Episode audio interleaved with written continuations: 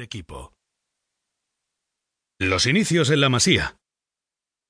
Como todos los chicos que a su edad entran en la Masía, el centro de formación futbolística del Fútbol Club Barcelona, Messi debía ver uno de sus primeros sueños infantiles cumplidos. Allí, su esfuerzo le permitió realizar avances prodigiosos. En la Masía, Leo realizó una gran progresión deportiva y en octubre de 2004, con 17 años, debutó en el primer equipo del Barça. Inicios difíciles y exitosa remontada. En sus inicios, las lesiones fueron frecuentes, pero todo y así, en los tres años que vinieron, Messi se convirtió en una pieza clave del club. En 2007 ya fue finalista del Balón de Oro y del Jugador Mundial de la FIFA del año, que se repitió en el 2008. En la temporada 2008-2009 consiguió que no le interrumpieran las lesiones y fue una pieza importantísima para que el Barça alcanzara el primer triplete del fútbol español. Messi, un ídolo para todos. Todo esto y mucho más es lo que Messi ha dado a su club, el Barça, a la selección argentina, al fútbol y a sus millones de admiradores que le siguen por todo el mundo. Es un icono para toda una generación que juega al fútbol desde una modesta plaza de barrio hasta los mejores céspedes, y un ídolo para todos los seguidores en los campos de fútbol y delante de las pantallas. Todos lo recuerdan. Leo Messi. ¿Qué encontrarás en este audiolibro?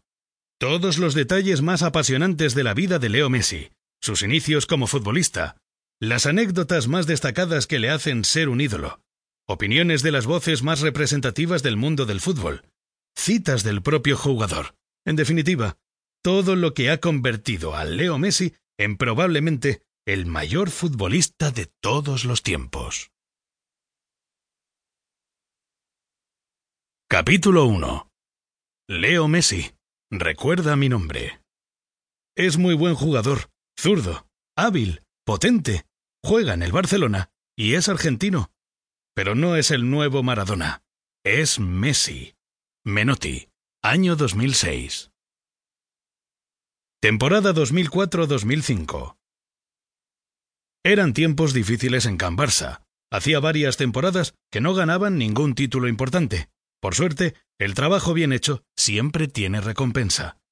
La Masía, el centro de formación de jóvenes futbolistas del Fútbol Club Barcelona, había proporcionado al primer equipo, durante esa temporada, varios jugadores con altas perspectivas deportivas, y entre ellos un chico de 17 años, pequeño, pero con unas piernas por entonces casi mágicas.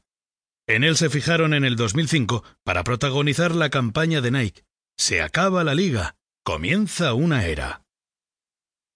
Ningún título hubiera sido mejor salido del oráculo de la publicidad, que llevó a cabo una campaña con Leo Messi y otros jóvenes deportistas anónimos. Recuerda mi nombre, Leo Messi. Los tiempos que vinieron han sido para el Fútbol Club Barcelona y todos los seguidores de alrededor del mundo en el césped y en las pantallas un verdadero espectáculo para el fútbol. Unos triunfos inimaginables para aquel jovencito con problemas para sumar centímetros y con tantas aptitudes para hacer del balón su mejor arma.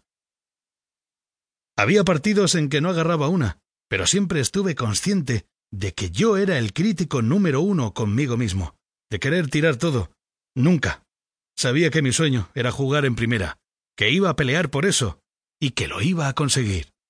Leo Messi.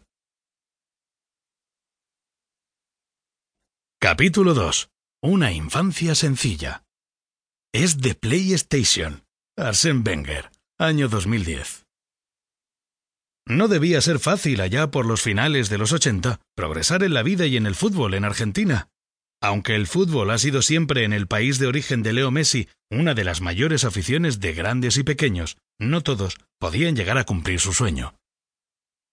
El padre de Leo, Jorge Horacio Messi, ya tenía esa afición en las venas cuando dirigía el Grandoli, un club de barrio de Rosario, cerca de la casa de los Messi.